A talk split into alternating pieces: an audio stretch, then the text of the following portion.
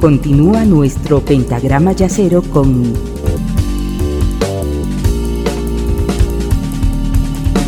la quinta disminuida.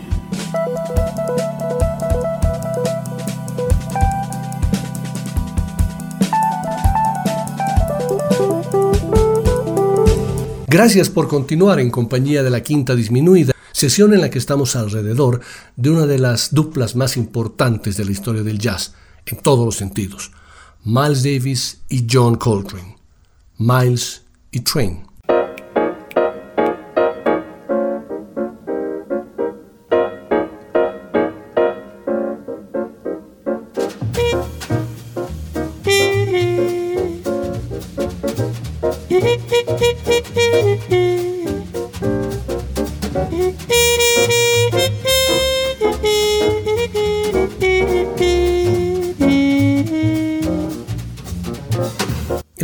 26 de mayo de 1958, fecha en la que Miles estaba cumpliendo 32 años, el grupo se fue al estudio de la calle 30 para grabar por primera vez con Bill Evans y Jimmy Cobb en la banda. Grabaron el tema Fran Dance, un tema basado en un juego de niños conocido también con el título de Put Your Little Foot Right Out, y dos temas inspirados en Ahmad Jamal, On Green Dolphin Street y Stella by Starlight. Evans tocó las introducciones en ambos temas delicada y concienzudamente. El Stella lo tocó tan etéreo y suave que el simple efecto de la sección rítmica entrando de pleno al principio del solo de Coltrane es increíble. Stella by Starlight dura la mitad que On Green y Cannonball no toca en ella. Es una interpretación evocadora y hermosa, con un magnífico momento dramático, que tiene lugar después de que Miles expone el motivo con la sordina Harmon, acompañado por Jimmy Cobb, que usa las escobillas para crear un pulso suave. Entonces, en vez de tocar un solo, Miles proyecta una nota aguda, estridente y sostenida, mientras Cobb se pasa las baquetas y toda la sección rítmica avanza por entero cuando ingresa Coltrane. Así, la intensidad se eleva repentinamente y Train mantiene esa atmósfera de sobriedad y de swing limitándose, al igual que Miles, a tocar la melodía y embellecerla. Es una nueva y deliciosa sorpresa, puesto que el hermoso sonido de Train, con sus notas largas y expresivas, le otorga al tema una nueva dimensión.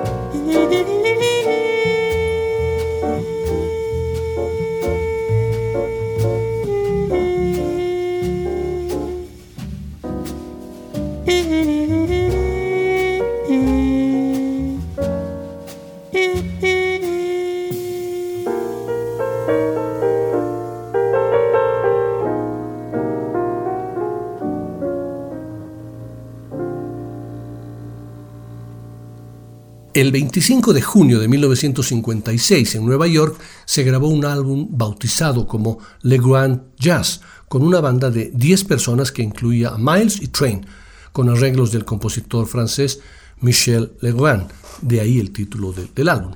Miles y Train participaron ejecutando solos en dos temas, Jitterbug Waltz de Fats Waller y Wild Man Blues de Louis Armstrong y Jelly Roll Morton. Coltrane a pesar de los elogios que recibía de otros músicos, no había adquirido la misma confianza en sí mismo que tenía Miles, y cuando llegó su turno de hacer un solo, le preguntó a Legrand cómo lo quería. El maestro francés le respondió naturalmente que lo tocara como lo sintiera. Aquella vacilación fue el motivo de que Coltrane siguiera siendo solo un músico más en la banda de Miles y tardaría 18 meses más en adquirir la seguridad suficiente como para marcharse y crear sus propios grupos. De esa sesión comparto con ustedes el mencionado tema Wild Man Blues.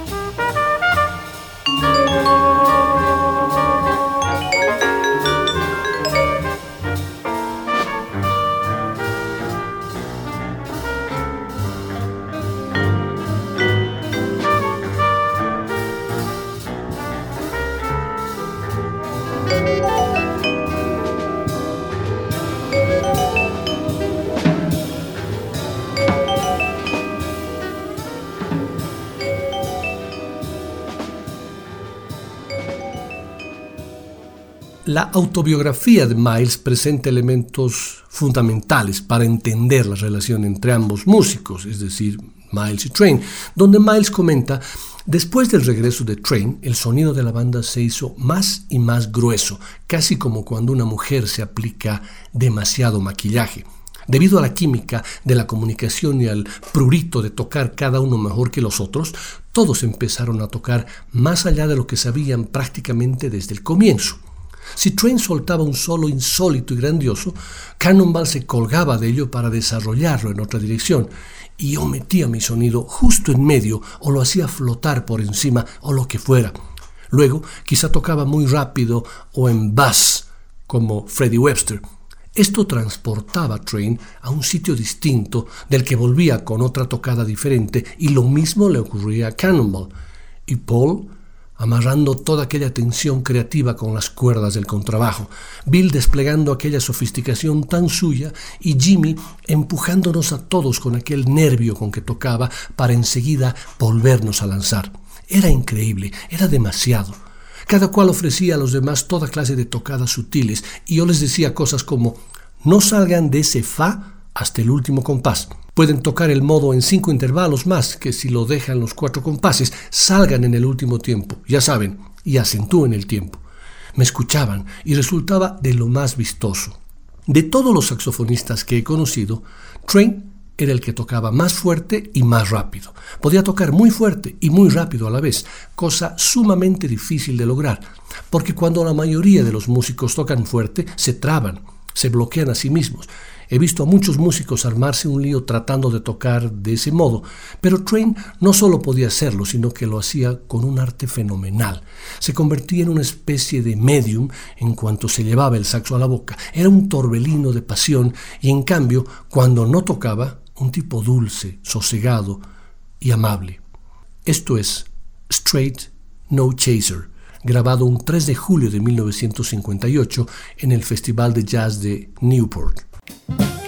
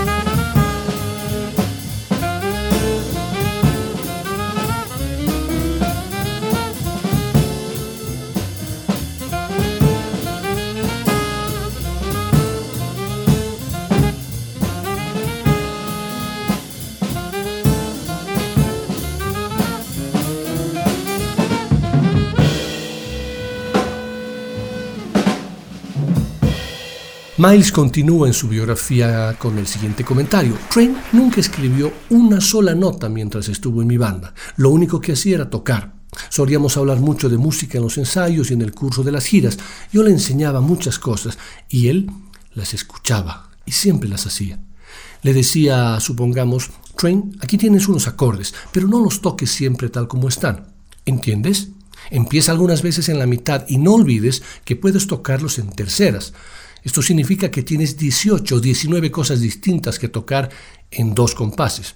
Él me escuchaba con los ojos muy abiertos, absorbiéndolo todo. Train era muy innovador y a las personas de su estilo hay que decirles las cosas adecuadas. Por ello, le proponía que empezase en la mitad, puesto que tal era de todos modos la manera en que funcionaba su mente. Buscaba que lo desafiasen, y si le presentabas las cosas de forma equivocada, se limitaba a no prestarte atención.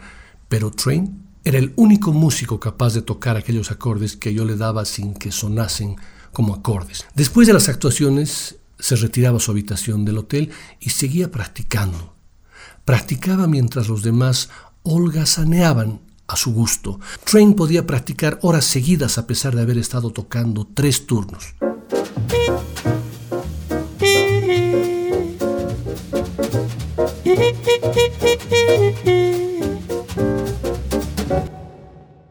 Llegamos a la médula de esta sesión, al punto central, al punto más alto. La muchísimas veces escuchada y será escuchada muchísimas veces más So What, grabada un 2 de marzo de 1959 y parte del álbum Kind of Blue. Seguramente So What es el tema más conocido y más versionado de Kind of Blue. Para muchos aficionados, pensar en Kind of Blue es pensar en So What. Cuando los músicos o los fans hablan de Kind of Blue, invariablemente se están refiriendo a este tema. La eterna popularidad del tema se explica, al menos parcialmente, por su memorable motivo de obertura, justo después del etéreo preludio.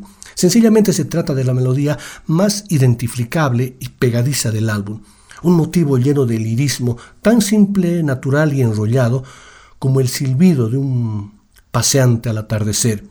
So What, a pesar de estar formalmente estructurado sobre una serie simple de escalas, es una composición transparente, Da la sensación que es más bien una improvisación natural y no una composición.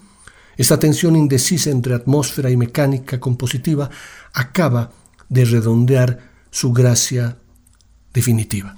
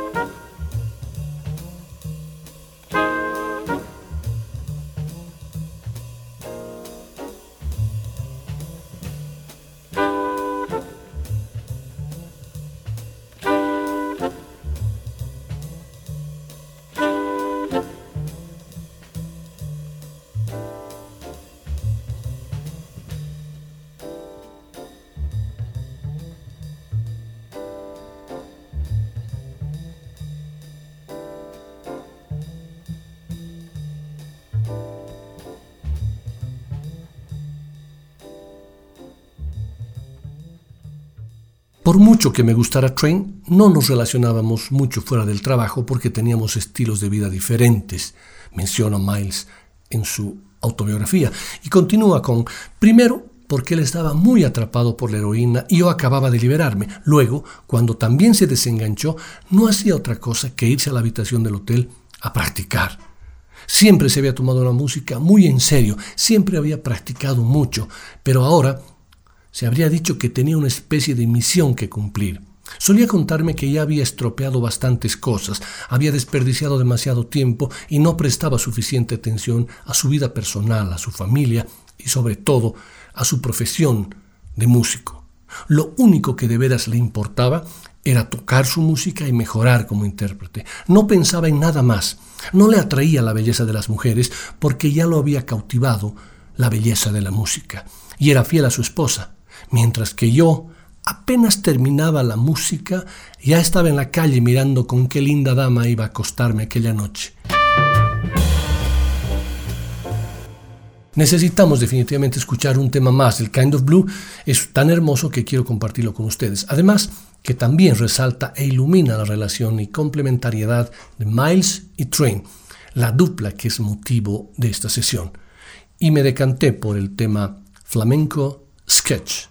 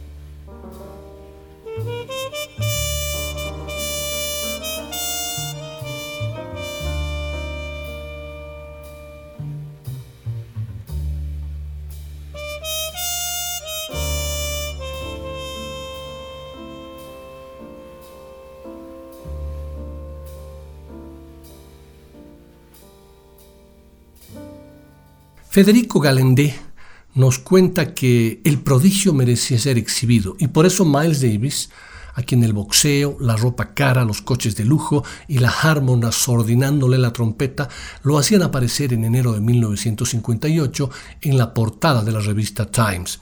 No paraba de amedrentar a John Coltrane, su par, para que lo acompañara en la gira por Escandinavia, Francia, Alemania. ¿Dónde quedan esos países? Coltrane movía testarudamente la cabeza en signo de negación. No quería alejarse tanto de Filadelfia ni de su madre, pero sin siquiera saber cómo, se encontró de repente contemplando el paisaje nórdico desde la ventanilla del tren, con su instrumento sobre las piernas y una bolsita de plástico en la que cargaba unas pocas cosas para el aseo. Tal como lo preveía, el público de Europa jamás los entendió notas demasiado sucias para una Alemania en la que Theodor Adorno soñaba con obreros que silbaran en dodecafónico, bucles innecesarios para la sobriedad impostada de los franceses y al final lo de siempre, canosos con pipa y smoking abucheando en el palco, señoras emperifolladas abandonando las salas, cuerpos evaporándose entre las gradas. La coraza que Miles vestía, recelos del padre que admiraba en secreto con simulada fascinación, le impidió detener a Coltrane la noche en la que, tras la gira, dio media vuelta y se alejó para siempre.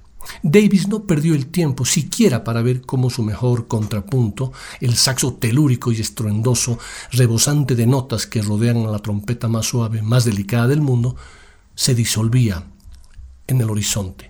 No volvieron a tocar juntos, y no es improbable que Davis especulara con no tener que bajarlo más a patadas del escenario. Hay que considerar que lo de Coltrane era, y sigue siendo, un misterio partiendo por el hecho de que no es fácil saber cómo alguien se las arregló un día para alcanzar esa resistencia física y mental a la vez, esa resistencia de labios, pulmones y sesos. Sus improvisaciones soberbias y polirrítmicas se prolongaban en el tiempo sin el menor tropiezo y el baterista Jimmy Cobb mencionó en una ocasión que Coltrane bajaba del escenario en los intervalos y seguía tocando debajo de las mesas, sentado en algún rincón o directamente fuera del club, apoyado contra una pared. Miles Davis trataba de no perder la paciencia y le decía, ¿por qué no probaba con tocar 15 o 20 vueltas en su improvisación en lugar de 30? Entonces Coltrane lo miraba tímidamente de abajo hacia arriba y le respondía, es que no entiendo lo que me pasa, amigo. Una vez que tengo el saxo en la boca, no sé cómo parar. Hasta que un día Miles le dio la fórmula. Prueba con separar de una vez por todas tu bocota del saxofón.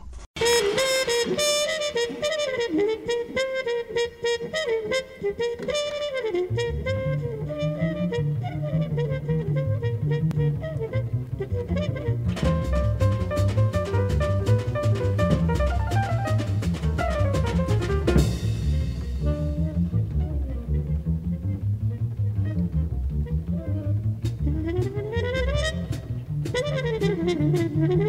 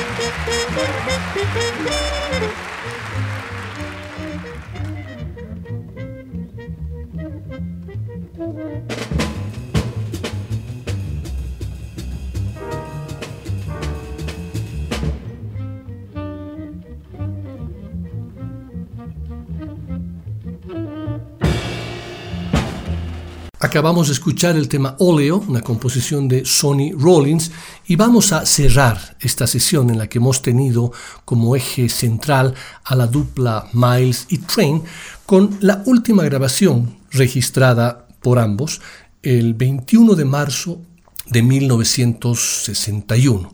El tema Tío eh, un tema compuesto por Miles Davis y en el que obviamente hay una especie de despedida entre ambos. sería la última vez que tocaron.